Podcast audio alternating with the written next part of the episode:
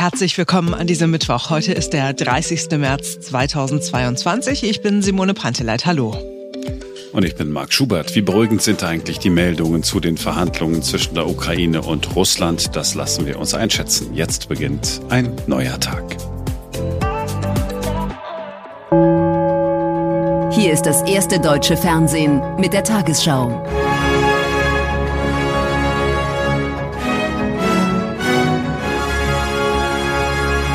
Heute im Studio Judith Rakers. Vertreter der Ukraine und Russlands haben wieder direkt über ein Ende des Krieges verhandelt. Ein Durchbruch hat es bei den Gesprächen in Istanbul aber nicht gegeben. Der Gastgeber Türkei wertet das Treffen dennoch als Erfolg. Gut, die Türkei spricht von einem Erfolg, aber das war's dann auch schon. In den ersten Sätzen der Tagesschau kam eine Meldung nicht vor, die uns im Laufe des Nachmittags ein wenig hat aufhorchen lassen, für einen kurzen Moment wenigstens, als diese Meldung auf dem einen oder anderen Smartphone gelandet ist. Die russische Seite hat bei den Verhandlungen erklärt, man wolle die Kampfhandlungen rund um Kiew und im Norden der Ukraine deutlich zurückfahren als Zeichen des guten Willens sozusagen. Aber wir reden hier ja von der russischen Seite, die komplett von Wladimir Putin gesteuert wird. Und so fallen dann auch die Reaktionen auf diese Ankündigung der Russen bei den Verhandlungen ziemlich eindeutig aus. US-Außenminister Blinken hat gesagt, mal so ganz frei übersetzt, ist ja ganz schön, was die da alles so erzählen. Viel wichtiger ist das, was sie tun. So we're focused on what Russia does. And what it should do is end the aggression now. Stop firing. Pull his forces back. Ja, ganz ähnlich klingt das auch in Großbritannien. Ein Sprecher von Premierminister Boris Johnson sagte, wir werden Putin und sein Regime nach seinen Taten und nicht nach seinen Worten beurteilen. Die russischen Bombardierungen um Kiew haben etwas nachgelassen, vor allem weil die ukrainischen Streitkräfte die russischen Offensiven im Nordwesten der Stadt erfolgreich zurückgedrängt haben, sagte er vor Reportern. Und heute früh hat dann auch das ukrainische Militär den neuen Lagebericht veröffentlicht. Darin steht, gleichzeitig handelt es sich bei dem sogenannten Truppen Truppenabzug, wahrscheinlich um eine Rotation einzelner Einheiten, die darauf abzielt, die militärische Führung der ukrainischen Streitkräfte in die Irre zu führen. Also nach Fortschritt in Richtung Frieden klingt das alles nicht. Wie also ist die Lage in diesem Moment? Einer der führenden Experten, wenn es um Russland geht, ist Professor Gerhard Mangott von der Universität Innsbruck. Wir haben ihn schon häufiger hier zu Gast gehabt und auch heute wieder. Hallo, Herr Professor Mangott. Hallo. Wie gucken Sie auf die Lage in der Ukraine am heutigen Tag?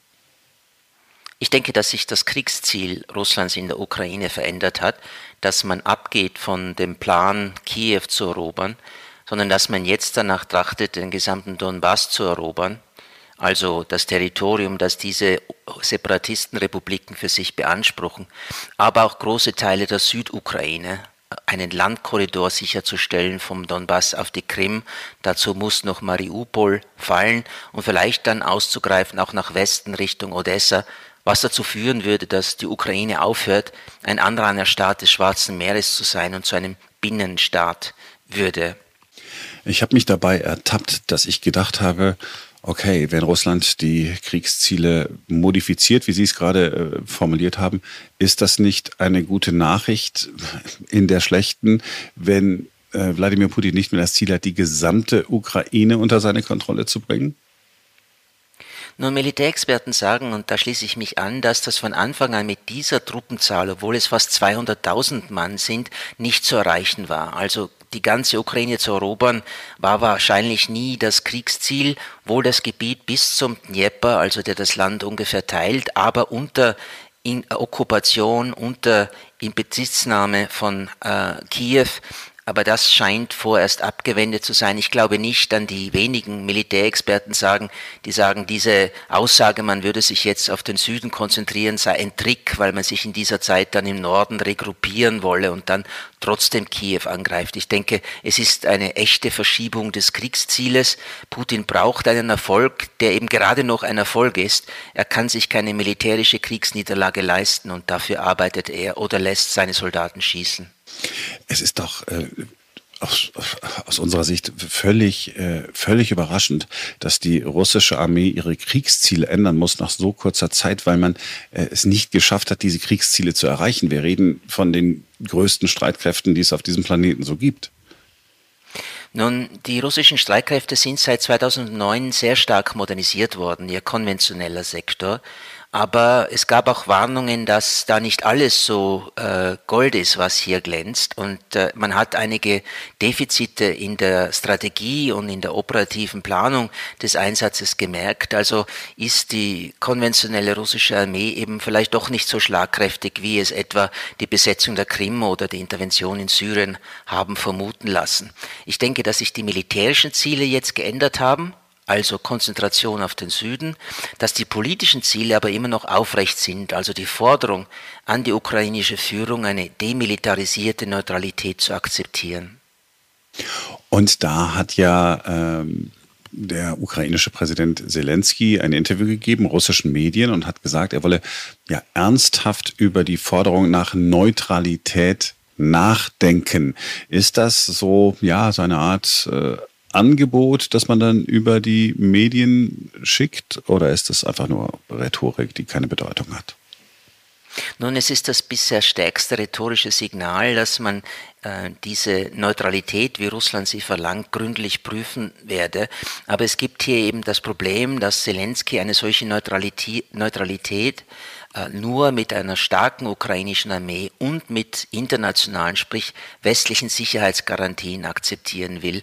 Und da ist nicht sicher, ob das für Russland akzeptabel ist, vor allem aber auch, ob die westlichen Staaten bereit sind, der Ukraine hier ein Verteidigungsversprechen zu geben, das einzig nur NATO-Bündnismitgliedern zusteht, nämlich nach dem Artikel 5. Da bin ich mir nicht sicher, ob die USA, die jetzt eben nicht an der Seite der Ukraine kämpfen wollen, um nicht direkt auf die russischen Truppen zu stoßen, das irgendwann in der Zukunft tun würden, sollte Russland neuerlich die Ukraine angreifen. Und ein großes Problem ist noch dazugekommen. Zelensky hat gesagt, alle Verhandlungsergebnisse werden einem Referendum unterzogen. Nicht nur, dass das technisch relativ schwierig ist, sondern es äh, lässt auch weniger Manövrierraum für ihn übrig, weil er hätte, wenn er das nicht gesagt hätte, eben als Präsident entscheiden können und versuchen, das dann im Parlament durchzusetzen. Wenn er jetzt aber von der Zustimmung der Bevölkerung abhängig ist, dann ist sein Spielraum bei den Verhandlungen sicherlich kleiner geworden. Schauen wir mal nach Moskau und in den Kreml hinein, so gut wir können. Wladimir Putin, Sie haben es gleich zu Beginn unseres Gesprächs gesagt, er muss irgendetwas finden, was er dann noch halbwegs als äh, Erfolg verkaufen kann. Wladimir Putin ist äh, gescheitert. Nach dem, was ich so lese, hat er auch Menschen aus seinem Umfeld, weiteren Umfeld muss man ja sagen, äh, verantwortlich dafür gemacht, dass es nicht so gelaufen ist, wie er sich das äh, vorgestellt hat. Passiert da was im, im Kreml? Nun, da gilt das alte Wort für die gesamte russische Geschichte, der Zar ist gut, nur die Bojaren sind schlecht, also diese adeligen Kaste. Jetzt ist der Zar eben gut, aber Leute in der Nationalgarde oder beim FSB waren nicht gut genug, haben nicht gut genug informiert, haben schlecht geplant. Also eine Gefährdung der Position Putins sehe ich erst, wenn es eine Kriegsniederlage gibt, und zwar eine nicht wegzudiskutierende oder wegzudefinierende Kriegsniederlage. Dann wird seine Autorität äh, sicherlich geschwächt sein. Ob das aber auch schon zu einem Putsch seines inneren Kreises führen würde, das ist nicht sicher, denn dann müsste jemand von diesen Leuten, die Putin eben nahestehen, aus dem Militär- und Sicherheitsestablishment versuchen, die Präsidentschaft zu übernehmen, denn das einem Außenstehenden anzuvertrauen, ist für deren eigenes politisches Überleben zu gefährlich. Und dann muss man sagen, wäre einer aus dem Geheimdienst oder Militärkreis nun der neue Präsident Russlands, dann würden sich die Beziehungen zum Westen nicht verbessern, die Sanktionen würden bleiben.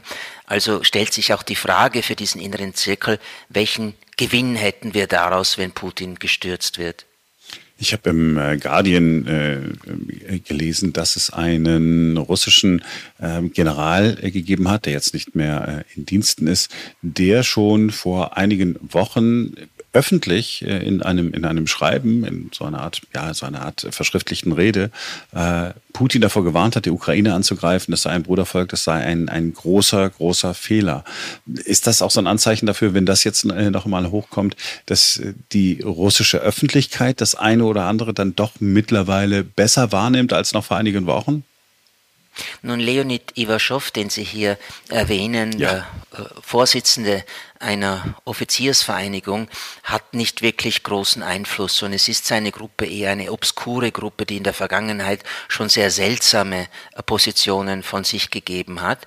Aber in der Sache hat er offensichtlich nicht Unrecht gehabt, nämlich dass die Kriegsverluste für die russische Seite enorm sind und das Kriegsziel bis jetzt, äh, auch das modifizierte, nicht erreicht sind. Aber für die Meinungsbildung in Russland hat das wenig Relevanz. Äh, er ist nicht meinungsprägend, hat auch nicht die Kanäle dazu, um die russische Bevölkerungsmeinung zu beeinflussen.